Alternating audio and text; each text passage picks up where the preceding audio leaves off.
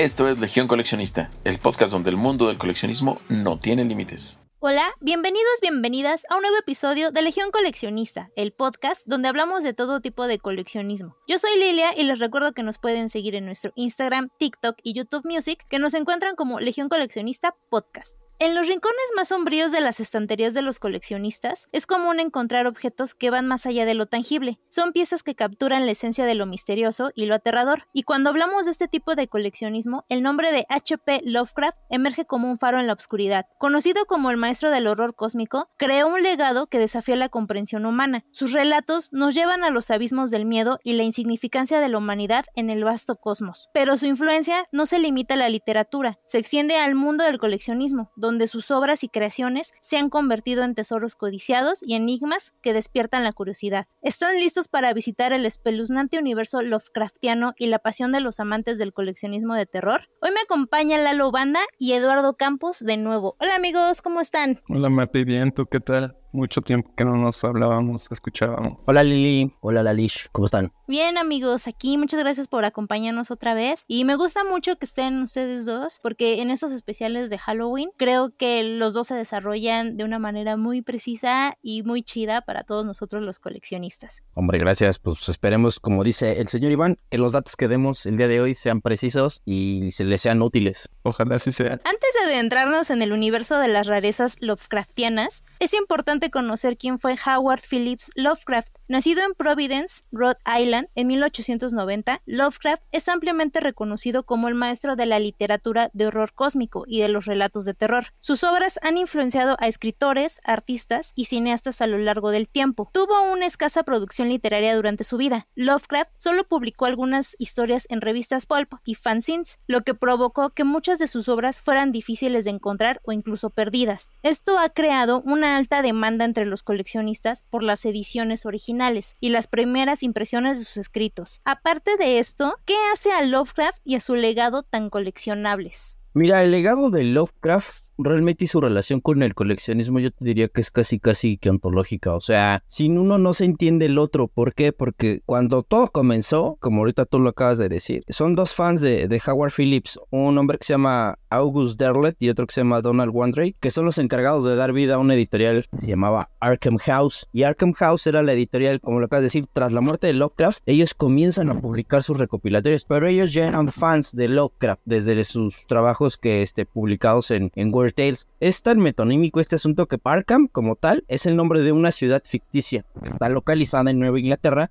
que la crea, yo no diría que novelista, la mejor cuentista o, o ensayista. Y de hecho, ese mismo trabajo, por ejemplo, el de encuadernación y de impresión de, Arkham House, es ya motivo suficiente para coleccionar este, cosas de este señor. Con relación al protagonista como tal, pues yo te diría que es coleccionable por ser la mejor manera quizá de rendirle tributo, porque tras su muerte, gracias a lo que hacen estos tipos, August y Donald, y a los miembros del círculo Lovecraft, es que ya este autor literal se muere y empieza a vivir para siempre. Y lo empezamos a conocer prácticamente todos. Tú, Lalish, ¿qué nos cuentas al respecto?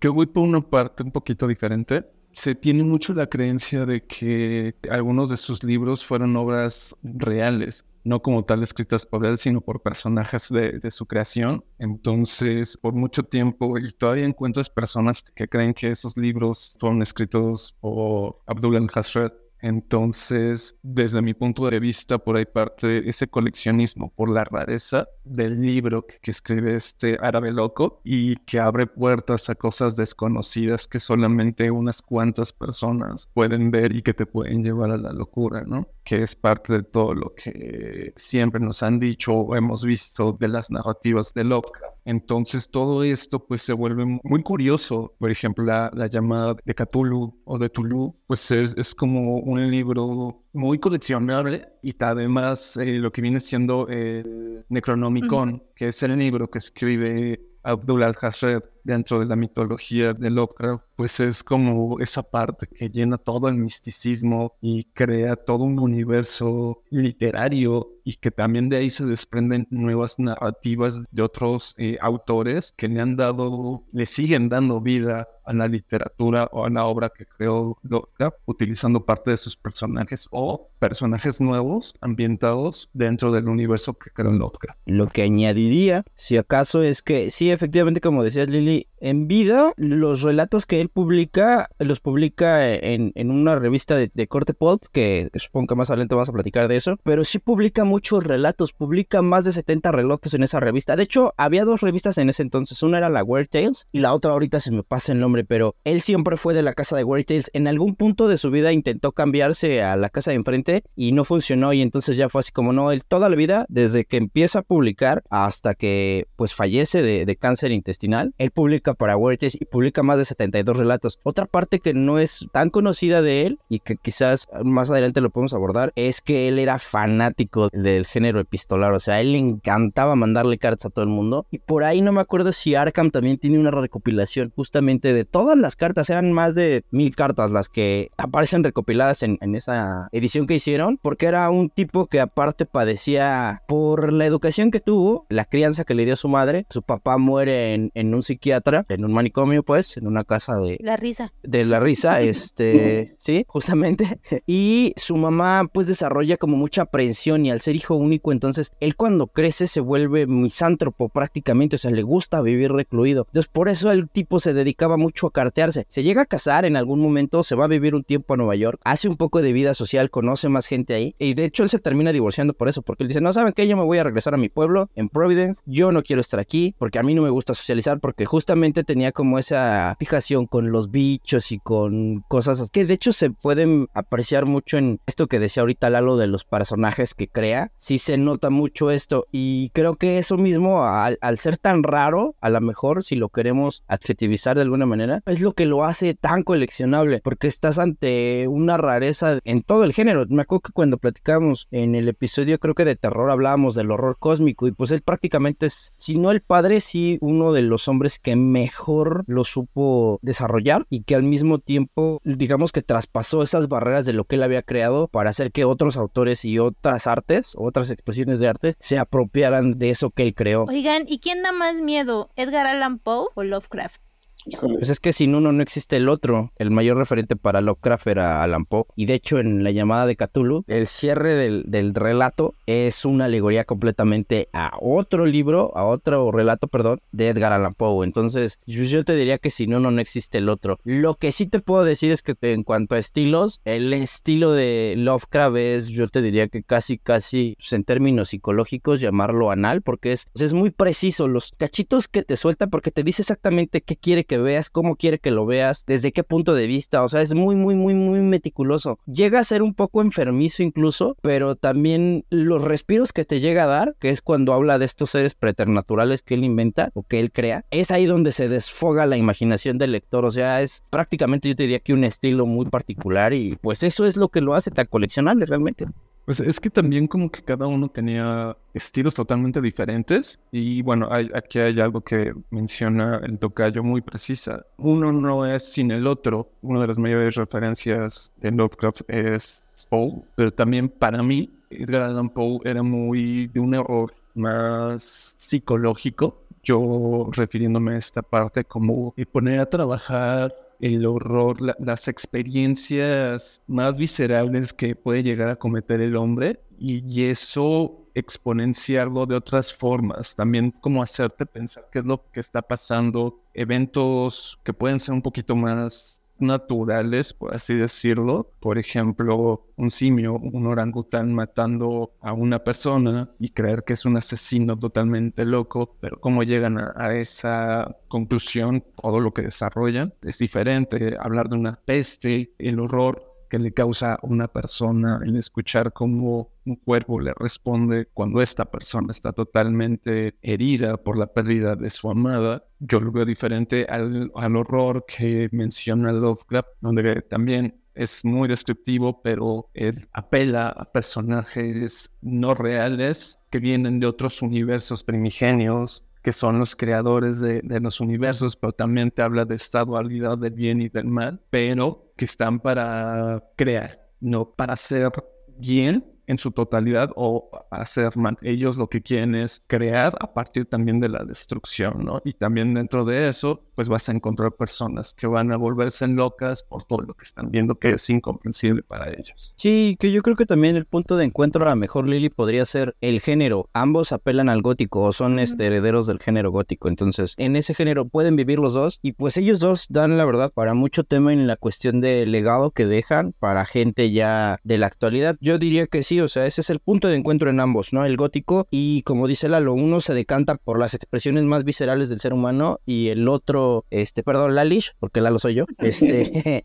Y el otro se decanta por justamente eso que también tú decías hace ratito, ¿no? Esta insignificancia del ser humano ante unos seres de dimensiones indescriptibles y puntos forman parte de, este bonito género dentro del horror. Y las ediciones originales de sus libros, las ilustraciones que han cobrado vida propia y cómo la iconografía de seres cósmicos como Cthulhu o Cthulhu, como ya nos hicieron los chicos, ha trascendido las páginas para invadir objetos tangibles que han sido influencias clave en el género de terror y eso aumenta más atractivo. De hecho, los libros y revistas en las que aparecen las primeras obras de Lovecraft son algunos de los objetos más codiciados por los coleccionistas, en particular la revista Weird Donde se publicaron muchas de sus historias. Se han vuelto una verdadera joya para quienes desean poseer una pieza de la historia del terror. Teniendo esto en cuenta y ustedes siendo fans de este autor, ¿qué dirían que es lo más difícil de encontrar o coleccionar relacionado con H.P. Lovecraft?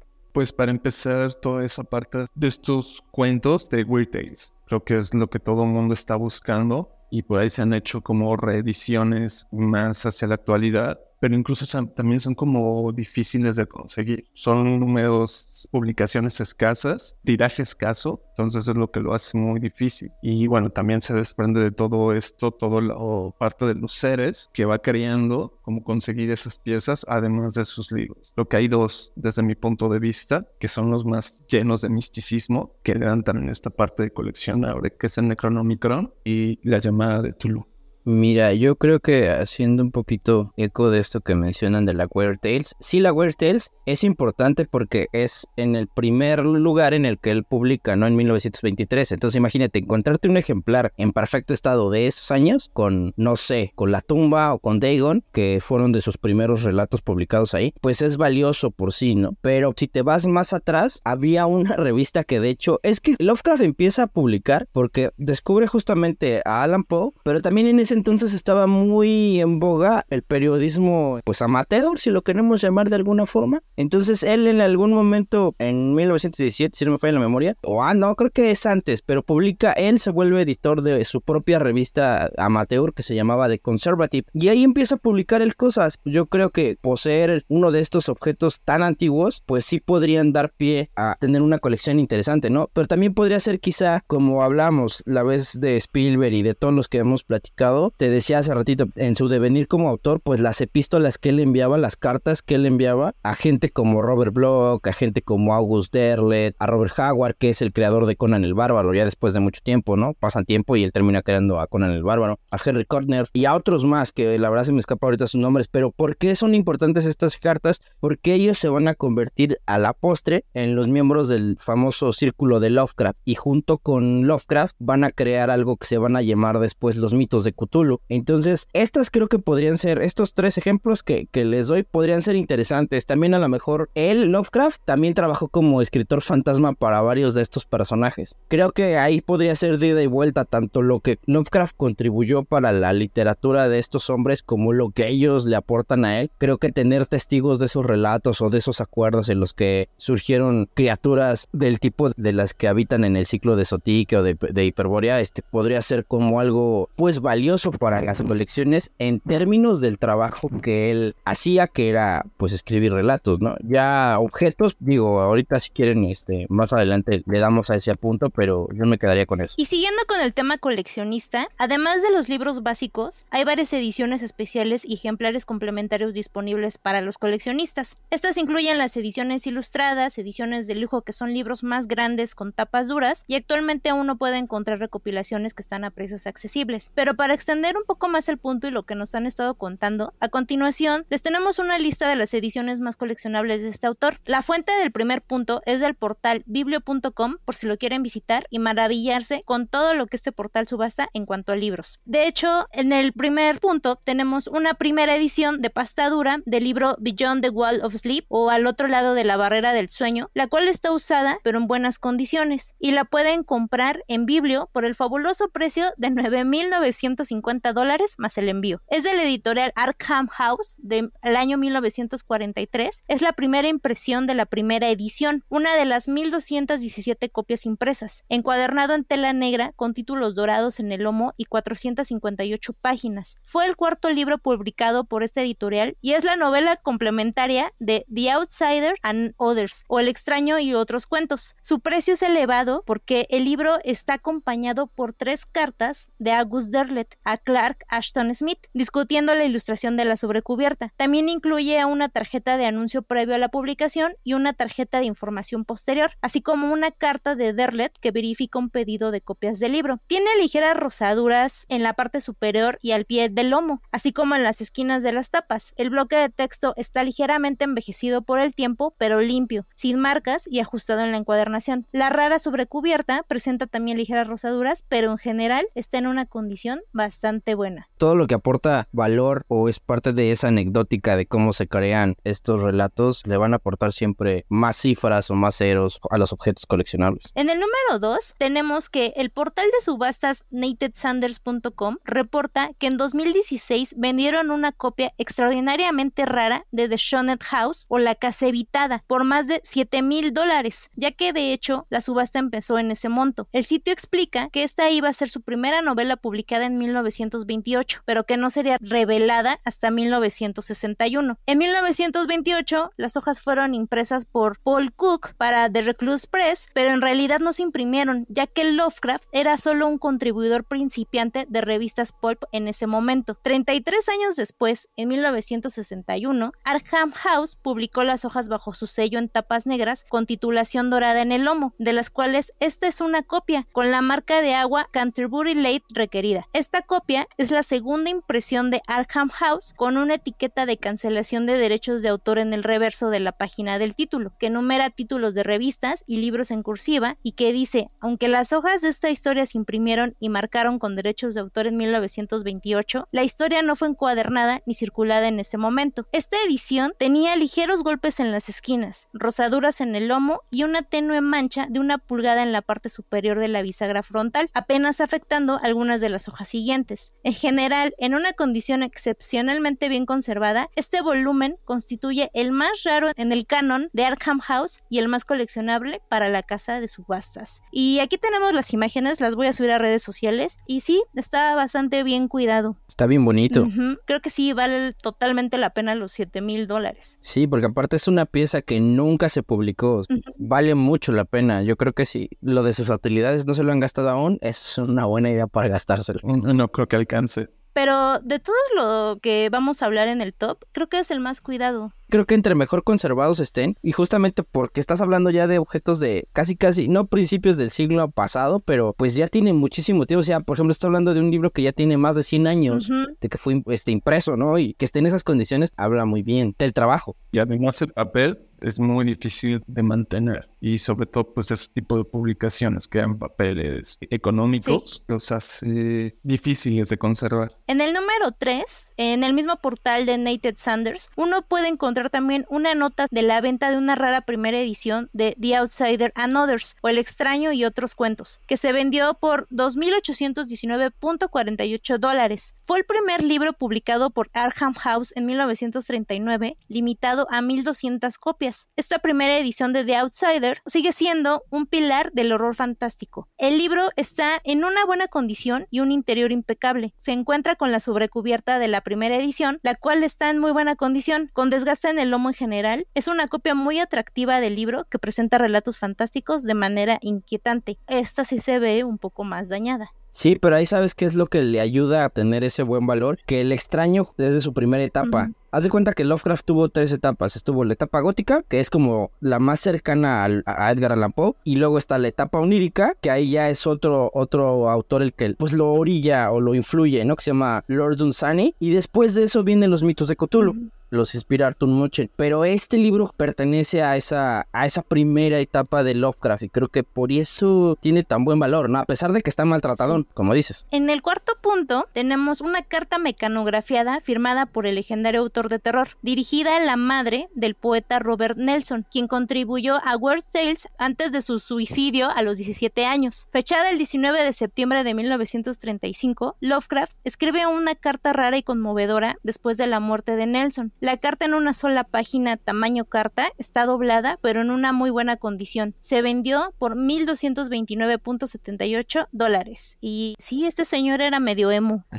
Pero con su firmita y todo, está padre. Ya, eso sí te alcanza con tu aguinaldo. Es que, como dice Lalo, la firma se ve súper bien, está súper bien conservada. Sí, y eso yo creo que es parte de lo que le da ese precio. Más que todo el contenido, la firma, una firma original. Y justo esto que decía Lili, o sea, es una carta que no pertenece tanto al perfil del autor. A Lovecraft incluso lo llegaron a, a tildar de racista, pero esta carta, creo que por eso que estás diciendo, Lili, vale la pena. Totalmente. En el último punto tenemos un libro de arte que se llama A Lovecraft Retrospective, Artists Inspired by Lovecraft, tapadura edición del 1 de abril del 2008. Este libro es interesante porque es un enorme tomo que tiene 400 páginas y presenta el trabajo de más de 40 artistas, incluyendo a J.K. Potter, H.R. Giger, Raymond Bayless, Ian Miller, Lee Brown Coe, Rowena Morrill, Mike Mignola y docenas de otros, así como 20.000 palabras de ensayos originales. Este es un libro de arte como ningún otro publicado antes por la editorial Centipede Press. Muchas obras nunca antes habían sido publicadas. Muchas están impresas como desplegables especiales de varias páginas y varias tienen vistas detalladas. Una galería en miniatura te permite tener una visión general de el contenido del libro y proporciona notas sobre cada artista, título de la obra, información de publicación, tamaño y ubicación. Debido a su tamaño y alcance, nunca volvió a ser reimpreso y se agotó muy rápidamente. En Amazon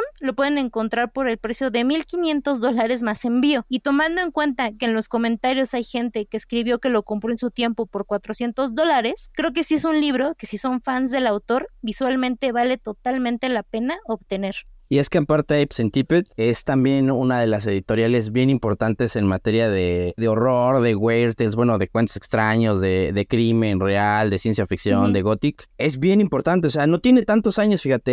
Eh, Centipede empezó por ahí del 2001, si no me falla la memoria. Y lo que ha hecho, lo que hizo en un principio, pues fueron parte de estas cosas. Entonces ahí tienes, por así decirlo, a la sucesora de Arkham, solo por ponerlo en ese mismo reveal. Y también la, la- la editorial por sí sola es, es valiosa, o sea, y el trabajo está increíble. Y los autores que reúnen, pues híjole, sí está para babear. O sea, Giger, Jake, Mignola, ¿no? Que Mignola con Hellboy también. Ahí se da cuerda, pues, está padrísimo, Lili. Nada más el hecho de tener a, a Giger ujú. en, en este recopilatorio ya es como suficiente, pero vas más allá como personajes de la talla de, de Mignola, justo con todos los personajes que creó de su universo de, de Hellboy, más las colaboraciones que ha tenido para otras grandes empresas como Marvel y DC, de los mejores ilustradores que hay o que tenemos actualmente, ¿no? Y pues a eso súmale otros ilustradores, tienes una obra de arte. De hecho, este último punto nos demuestra que no solo los textos escritos son coleccionables, sino también encontramos ilustraciones y obras de arte inspiradas en sus relatos, las cuales pueden llegar a ser sumamente valiosas para los coleccionistas. Artistas como Virgil Finlay y Lee Brown Coe, quienes contribuyeron a ilustrar las ediciones originales de Lovecraft, son altamente apreciados en el mundo del coleccionismo. Ah, Yo te voy a hacer un comentario. Eh, a lo mejor no, no es como de esas cosas de alto valor actualmente, pero hay cosas que se han desarrollado de, de esos personajes que han ido inspirando a otros. Por ejemplo, Alan Moore, uno de los referentes del cómic desde el siglo pasado, finales del siglo pasado. Por ejemplo, con Watchmen, Before Vendetta, pues él tiene poco que también escribió. No, no sé si decirlo su versión o su reinterpretación de lo que es el Necronomicon, el Neonomicon, pero también vas a ver personajes propios que creó Lovecraft, incluso en portada, como es al dios Cthulhu. La obra gráfica derivada sí es muy valorada y es como fuente constante de inspiración. De Lovecraft Lovecraft está la llamada de Cthulhu y en las montañas de la locura. Están ilustradas por un hombre que se llama François Barenguer, francés obviamente, y las ediciones están justamente, o sea, más allá de la parte de pues de que viene el relato, las ilustraciones no tienen este nombre, están muy muy muy padres y la verdad es que se acercan mucho a lo que este señor intentaba transmitirnos en sus, en sus relatos, ¿no? Ya mencionó ahorita el tocayo Alan Moore y Alan Moore tiene justamente una serie de cómics que se llama Providence, que habla de Lovecraft, ¿no? Está Neil Gaiman con El sueño de los mil gatos, y si, ya la vieron en Netflix, en ese relato y en la parte, pues física, en, la edición física de esa novela gráfica, se habla de Lovecraft como uno de los soñadores, ya hablamos de Mignola con Hellboy, pero también, por ejemplo, hay personajes en la literatura como Pennywise o como Maturin, nada más por mencionar un par, que son de Stephen King, que también están influenciados por esta parte, ¿no? Totalmente influenciados por Lovecraft. Es todo ese horror cósmico. Y igual, o sea, por ejemplo, si hablamos de Guillermo del Toro, pues ya sabemos, ya lo hemos platicado, ¿no? De su obsesión en las montañas de la locura, que lo han llevado a, desarrollar conceptos y trabajos que buscan convertirse en, eh, o él busca convertirlos en una versión cinematográfica, ¿no? De este relato. Él ya en el gabinete de curiosidades hizo dos intentos, ¿no? Hizo el modelo Pigman y por ahí tiene creo que otro relato, el de la bruja, sino el de la casa de la bruja también. Y pues así podríamos seguir hasta llegar a cosas como Lovecraft Country, no sé si la han podido ver, que es una serie que produce J.J. Abrams y Jordan Peele. Sí. Y está basada justamente en otro libro que escribe otro neoyorquino que se llama Matt Ruff. Entonces, pues sí, la gráfica la verdad es que da para mucho. O sea, el estilo de Lovecraft, si lo queremos ver así, es el sueño de Lovecraft. O sea, estamos sumergidos en un universo compuesto por otros universos que son más chiquitos y otros más grandes, ¿no? Esto de que tenemos un Guillermo del Toro tratando de llevar a la pantalla la obra de, de Lovecraft, pues dicen mucho de la influencia que tiene, ¿no? No nada más en nuestro querido mexicano, que está en, Hollywood, que la está rompiendo, sino también en otros cineastas, incluso hasta en alguno de los videojuegos. El problema es que es muchas veces muy complicado de adaptar y también pues ahí ha venido también como cierta crisis o el fracaso de, esas producciones. Hace poco vimos El color fuera del espacio, que también la catalogan como una de las mejores adaptaciones de la literatura de Lovecraft y por ahí también vemos a un Nicolas Cage que también le ayudó a resurgir en la carrera de la artisteada viniendo de, una carrera muy pobre, donde ya está tomando cualquier personaje o cualquier papel, esto le ayudó mucho también para volver a despegar. Pero también vemos cosas hechas en los ochentas que nos traen todo esto como de lo mejor de las adaptaciones de Lovecraft al cine. Tenemos ahí algunos casos muy puntuales, como Reanimator, por ejemplo. Esa es otra en los ochentas. Pero bueno, también Alien es parte como de esa inspiración. Completamente. Totalmente es un güey que viene de fuera del espacio a aterrar pues, a la humanidad, ¿no? Sí, y de hecho por ahí incluso Memo lo ha dicho que para él es como la versión más cercana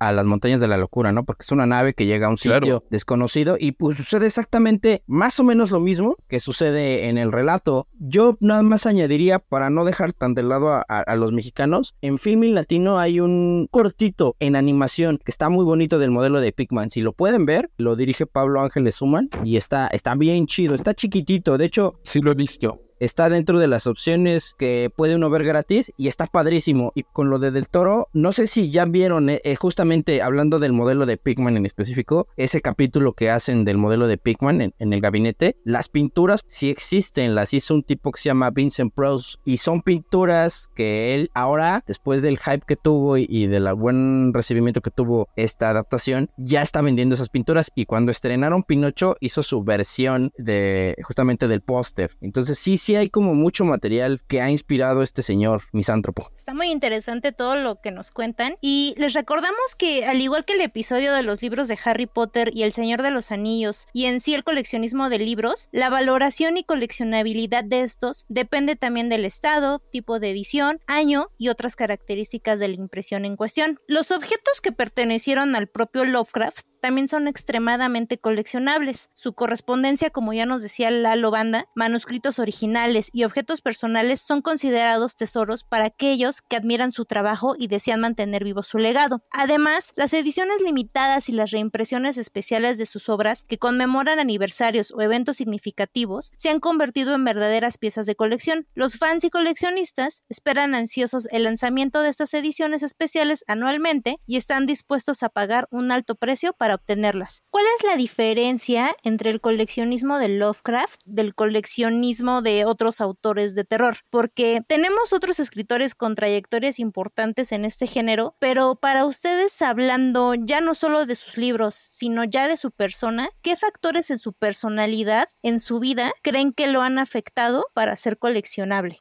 Empezaríamos con su presunta misantropía. Yo creo que es el asset principal para generar un fanatismo por sus cosas. Al ser alguien que vivió casi, casi completamente recluido, creo que también pues, por la unicidad que tiene, ¿no? Es un, personaje único en su tipo. A esto súmale el poder de su imaginación, el ocultismo, y yo creo que ahí tienes una fórmula muy chida para que puedas coleccionar cosas. ¿Te acuerdas que cuando platicábamos de Indiana Jones hablamos del sombrero? Lovecraft cuando salía a la calle normalmente salía de noche cuando yo no había gente. Entonces hay por ahí una anécdota muy padre que dicen que la llamada de Cthulhu y las montañas de la locura y toda esta serie de relatos de esa etapa de su vida, el tipo salía con una gabardina puesta, obviamente con ropa debajo, no no vayan a pensar que andaba este de exhibicionista. salía de noche, traía la gabardina y, y la gabardina puesta así tipo Sherlock Holmes con el cuello hasta arriba para que nadie viera que se trataba de, de Howard Phillips y nadie se le acercara. Entonces creo que esa gabardina y dadas estas características creo que podría funcionar para este apartado. Hay muchas cosas. Si te pones a pensar,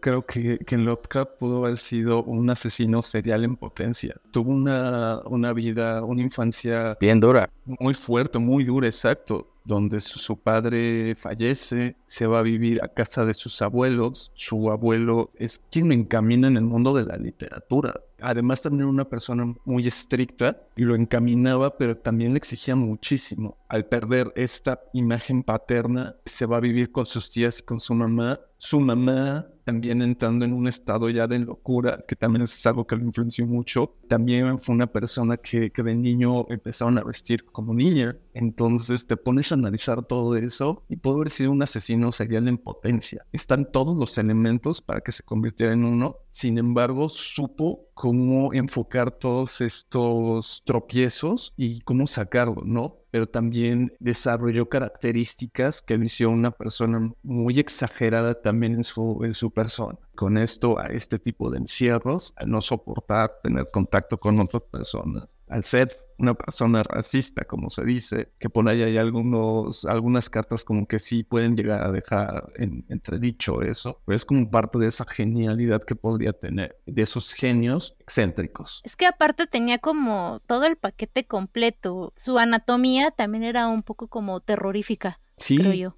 sí, una persona muy alta, con un rostro alargado, ancho, sus extremidades también muy largas, tenía todo. Y ahora me gustaría preguntarles acerca de la iconografía de Cthulhu y otros seres Lovecraftianos que han ganado popularidad en la cultura pop. ¿Cómo influye esto en el coleccionismo relacionado con Lovecraft? ¿Es solo moda en determinadas épocas del año como Halloween, subiendo los precios de los pocos coleccionables originales que se pueden encontrar? Porque la otra vez yo vi uno de estos seres en peluchito y está chido, pero siento que ya pierde como toda esta esencia de este autor. Pues mira, creo que eh, al- alrededor de personajes, de sus personajes se han hecho muchísimas cosas, muchísimas cosas, donde también caricaturizan personajes cósmicos de horror, incluso los llevan también como esa parte medio blog de peluche, muy bonitos, muy cute, baby catulos, que los llevan a una parte diferente, quizás también para un consumidor diferente. Y también está el, el fan clavado que va a coleccionar absolutamente todo. Es que justo creo que eso que acabas de decir es bien importante porque estos seres preternaturales, que son tan míticos, son apreciados por los fans, sí, justamente, pero también por los no fans. O sea, puedes ver un peluchito de Cthulhu y si te gusta te lo vas a comprar. O sea, yo creo que trascienden cualquier trend, ¿no? O sea, hay dados, hay playeras, hay pósters, hay animes, hay figuras de muchos tipos. O sea, si te metes a Google y le pones Cthulhu, figura de colección, te van a aparecer un montón de resultados, ¿no? Yo conozco a alguien que tiene un tatuaje, por ejemplo, inspirado en, en este ser con cabeza de calamar y con cuerpo de dragón. Y fue bien chistoso chistoso porque este tipo, le mando un saludo al Andrés, que no creo que me esté escuchando, pero le mando un saludo igual. Él es muy fan de Dead Mouse. Dead Mouse tiene en uno de sus brazos un Cthulhu completo. Y entonces a Andrés se le hizo fácil hacerse un tatuaje en el que vinieran las orejas del Dead Mouse y la boca de calamar de Cthulhu. Entonces está bien chido su tatuaje. Pues sí, o sea, hay de todo. O sea, y, se empiezan como a cruzar estos mundos. Está bien chido. Y de inspiración de criaturas, pues el primero que se me viene hacia la mente es David Jones, Los Piratas del Caribe. Pero Cthulhu también ha aparecido en, en, la tele, en Fenomenoide. Me acuerdo de un capítulo donde sale. En la película de Hellboy, pues salen. Los siete dioses del caos están inspirados en Lovecraft. Y hay uno que me encanta en South Park con el Kun, que se supone que es Cartman, pero nosotros decimos que es el panda, ¿no? Le mandamos un saludo al panda también. Pero se supone que el Kun y Cthulhu desviven a Justin Bieber en un episodio. Entonces está bien divertido. Hay un episodio de los cazafantasmas, de los auténticos cazafantasmas de la serie animada, dedicado a, Lovecraft y a Cthulhu. Es la Universidad Arkham, Ajá. es el Necronomicon y ves todo el personaje como lo quieren atrapar. En la niebla, en el libro y en la película y en la serie, porque van que son una serie de la niebla del libro de Stephen King, aparecen justamente en el supermercado afuera cuando salen, cuando logran escapar, no les spoiló el libro, pero en algún punto salen de, ya no lo, ya no lo contaron en la serie porque la serie lo cancelan, pero en la película está y en el libro igual salen y, se encuentran con muchos seres de estos. Hay una versión más fresa que serían los Mon Calamari, por ejemplo, de Star Wars que tienen igual boca de calamar y pues hasta en la música. Los Simpsons han parodiado a, Ah, también. La mitología de Cthulhu, de, Lovecraft. Claro, claro. Metallica tiene una canción de Call of Cthulhu que viene en el, en el Lighting. Sí, o sea, la inspiración es de las criaturas como tal. Está bien chida porque te digo, o sea, puedes no ser fan y te va a gustar y a lo mejor eso te va a llevar a conocer a Lovecraft en algún punto, ¿no? Porque no nada más es Cthulhu, ojo, hay más criaturas y de hecho Cthulhu es la más tranquila, por así decirlo. De hecho, Hace ratito que les platicaba del círculo de Lovecraft, todos los autores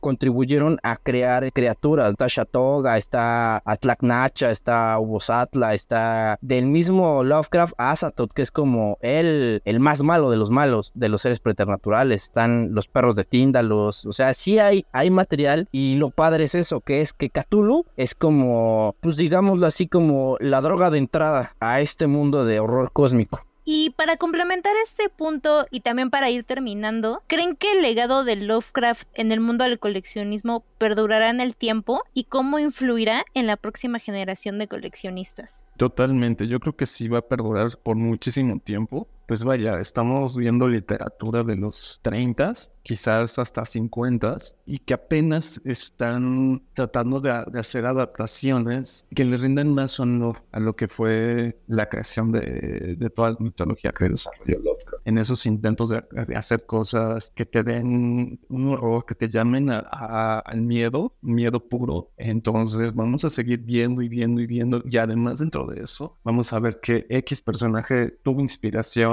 sobre Lovecraft para crear su propio universo o su propio producto, ¿no? Sí, completamente de acuerdo. Yo creo que la influencia persiste, está ahí latente. Es más, yo diría que ahora sí que si sabes en dónde mirar, vas a encontrar una referencia sí o sí del trabajo de este señor. Inspirado, retomado, es permanente. Pues habla mucho de, lo que hizo, ¿no? Estando vivo él y de cómo su obra se viene valorando desde entonces. Prácticamente es un poco de lo que le pasó a Van Gogh. Se muere Van Gogh y se vuelve un gran pintor. Y con Lovecraft, pues es lo mismo. O sea, se muere Lovecraft. Y lo mismo que pasó a Poe también se mueren y se dan cuenta que el trabajo que hicieron pues es prácticamente de otro mundo, ¿no? Y, que vale mucho la pena que las nuevas generaciones lo sigan conociendo y que seguramente lo van a conocer porque como dice el tocayo, por ahí habrá algún proyecto siempre que traiga un cachito de, este señor y pues los va a llevar eventualmente a, conocerlo. O quizá no y también está chido. Creo que eh, justo el, proyecto que acaba de presentar este Guillermo del Toro del Gabinete de Curiosidades pues trae como muchos, muchas referencias, bueno, ni siquiera referencias, trae una adaptación directa de la obra de, Lovecraft y también eso trajo más, eh, más adeptos tanto para Guillermo del Toro como para Lovecraft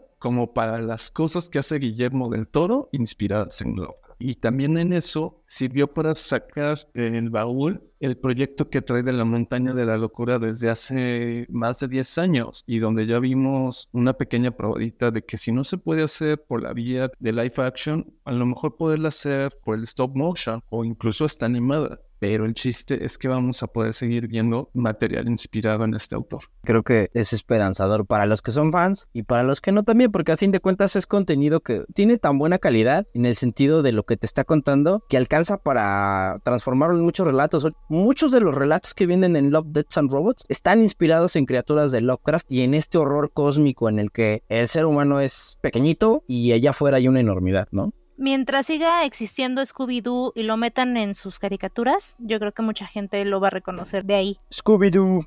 Seguramente, no, no estoy 100% seguro, pero no lo dudaría que haya algún capítulo. Sí hay. Ah, ve, o sea, tengo vagamente como que hay esa imagen de Scooby-Doo con Cthulhu. O sea, es imposible, es un, ya también es como parte de la cultura pop. Se llama HP Hatecraft en Scooby-Doo, el personaje que hace referencia a Lovecraft. Y en nuestra sección de coleccionando datos, según Wikipedia, uno de los objetos más coleccionables relacionados con Lovecraft es el Necronomicon, como nos decía Lalish, un libro ficticio y maldito que aparece en varios de sus relatos. Aunque este libro es un invento de Lovecraft, su mención y sus historias han llevado a que algunos fanáticos intenten crear réplicas y versiones artísticas de este libro ficticio, convirtiéndolo en un objeto de interés para los coleccionistas y los amantes del misterio y lo oculto. Pero el dato va de que, aunque no lo crean, muchas personas piensan que quienes se atreven a leerlo terminan locos o muertos. Algunos dicen que todas las copias originales se mantienen en secreto en bibliotecas o en colecciones en extremo privadas. Muchos aficionados del tema se enamoran de esta suposición, ya que el Necronomicon es descrito como un libro de saberes arcanos y magia ritual. En los cuentos de Lovecraft y sus continuadores aparecen como un registro de fórmulas olvidadas que permiten contactar con unas entidades sobrenaturales de un inmenso poder, los antiguos. ¿Ustedes qué piensan? ¿Sí te vas a morir si lo lees? Yo tengo una experiencia un poco extraña justamente con eso. En alguna ocasión estaba leyendo el Necronomicon en la calle, ya pública. Y de repente se acerca un chico que vio que lo estaba leyendo y como con una actitud un poco desesperada de, oye, ¿estás leyendo el Necronomicon, verdad? Sí, ¿qué tiene? ¿Y ya hiciste alguno de los rituales? No. Y es como esa parte donde encuentras personas que creen que van a abrir puertas hacia dimensiones desconocidas y que llevan a cabo los rituales, ¿no? Sabiendo que es, bueno, casi creemos que es, es ficción, es puramente ficción, pero le han dado esa característica de mística y que es un libro que encontró Lovecraft y él lo rescató. Pero es parte de su ficción, parte del universo que él creó. Y de hecho él hace el disclaimer, él no es de él, es del árabe loco Abdul al-Saher. Exacto. Y cada que lo cita en los relatos dice, el libro del, árabe loco, o sea, le echa la culpa a un árabe. Dice, yo no fui, está ahí, lo encontró alguien más. Yo creo que lo padre del Necronomicon es que al ser un grimorio se antoja ya como algo digno de una saga de aventuras o de, de, de misterio así, ¿no? Como las que vemos luego en las películas o en los cómics. Y de ser coleccionado aparte, o sea, yo creo que lo mismo pasaría con, o pasa con los grimorios reales, ¿no? Ahí tienes al el Galdramok, por ejemplo, que es finlandés, que es un libro de hechizos. Está la clavícula, no, no es la clavícula, eso es en latín. La llave menor de Salomón, el libro de San Cipriano. El Evangelio de las Brujas. El Evangelio de las Brujas, justamente, solo por mencionar algunos que tienen hechizos. Sí, sí los tienen, pues obviamente te hacen creer en eso, ¿no? O sea, es parte, yo creo que de ese folclore y de ese ocultismo que encanta a todo el mundo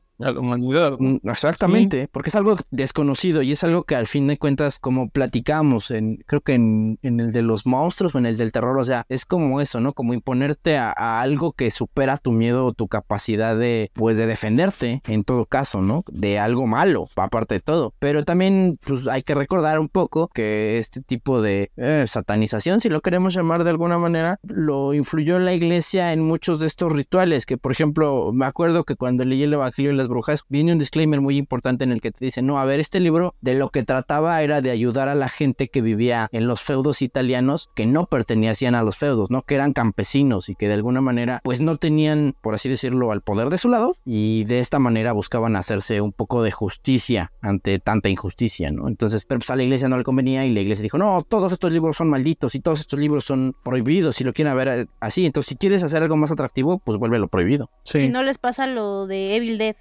Ándale, sí, también igual. Pues es que ahí sale, ¿no? Bueno, sale una versión más exagerada y más terrorífica, pero pues es eso al fin y al cabo. Sí, de hecho ya en la, no sé en la segunda, en la, en la tercera parte, este Ash, creo que con una motosierra intenta destruirlo y salen ahí unos brazos y es todo un viaje de Sam Raimi, pero sí, sí es cierto, tienes toda la razón. Pues es que también es como parte de, de esa exageración, ¿no? Entonces estamos hablando de un cine que viene de, de la exageración y sabe que no es real.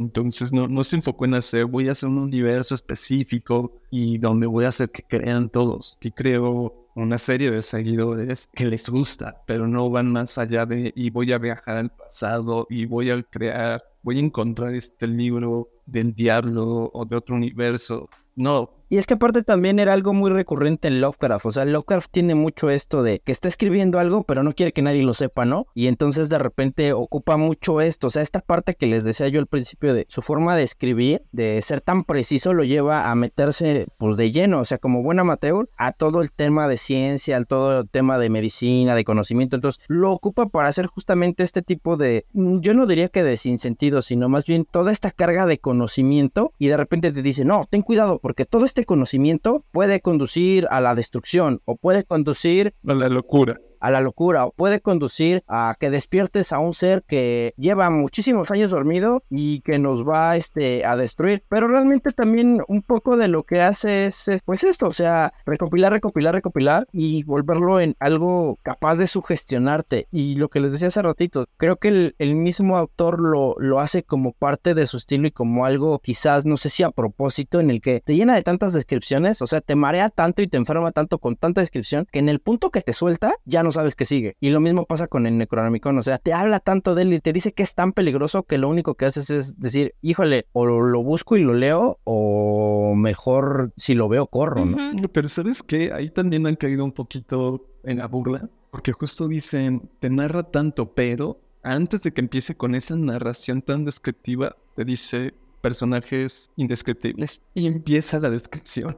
Entonces, Sí. justo ya entro como en esa parte del meme, porque creo que ya hasta memes de narrarte algo que es indescriptible y te lo describe. Entonces dices, pues no que no lo era. Aparte, ¿sabes qué también tiene eso? O sea, que es súper, es barroquísimo lo que hace con su prosa. O sea, de repente te pone unas palabras que dices, ¿y esta palabra qué significan? Entonces, sí, sí, sí, sí, es como parte de lo mismo. Pero sí, o sea, es, creo que también está imbuido ahí su espíritu de condensar conocimiento y de decir, ah, pero no quiero que nadie lo sepa, solo lo voy a saber yo. Y creo que también eso lo data de, de mucho misticismo. Yo, de hecho, lo comparo mucho con los escritos supuestamente perdidos de Nikola Tesla. Ya ven que por ahí existe la leyenda de que cuando Tesla se murió, llegó el FBI y, y sacó de su laboratorio este, todos esos escritos que no permiten que ahora la electricidad sea gratis y que todo ese tipo de teorías de la conspiración creo que se prestan mucho. Y el Necronomicon yo creo que es uno de los artículos preferidos tanto por los conspiracionistas como por los fans de Lovecraft como por aquellos curiosos que en algún punto si se van a enterar que es un grimorio lo van a querer leer seguramente. Claro. En conclusión, Lovecraft es coleccionable porque su legado trasciende el tiempo y sigue ejerciendo una influencia inigualable en el género de terror y la cultura pop. Su escasa producción literaria, la singularidad de sus temas y la belleza de las ediciones originales lo convierten en una figura codiciada por los coleccionistas de terror en todo el mundo. Para despedirnos, no olviden seguirnos en Instagram y TikTok. Estamos como Legión Coleccionista Podcast, donde nos pueden mandar las fotos de sus colecciones, comentarios, de qué temas quieren que hablemos, etcétera. O nos pueden seguir por favor en Spotify, YouTube Music y Apple Podcast. A mí me pueden seguir en Twitter X y Threads. Estoy como arroba liamx7. Y amigos, sus redes. Eh, a mí me encuentran en Instagram como Garu, G-A-R-O-U,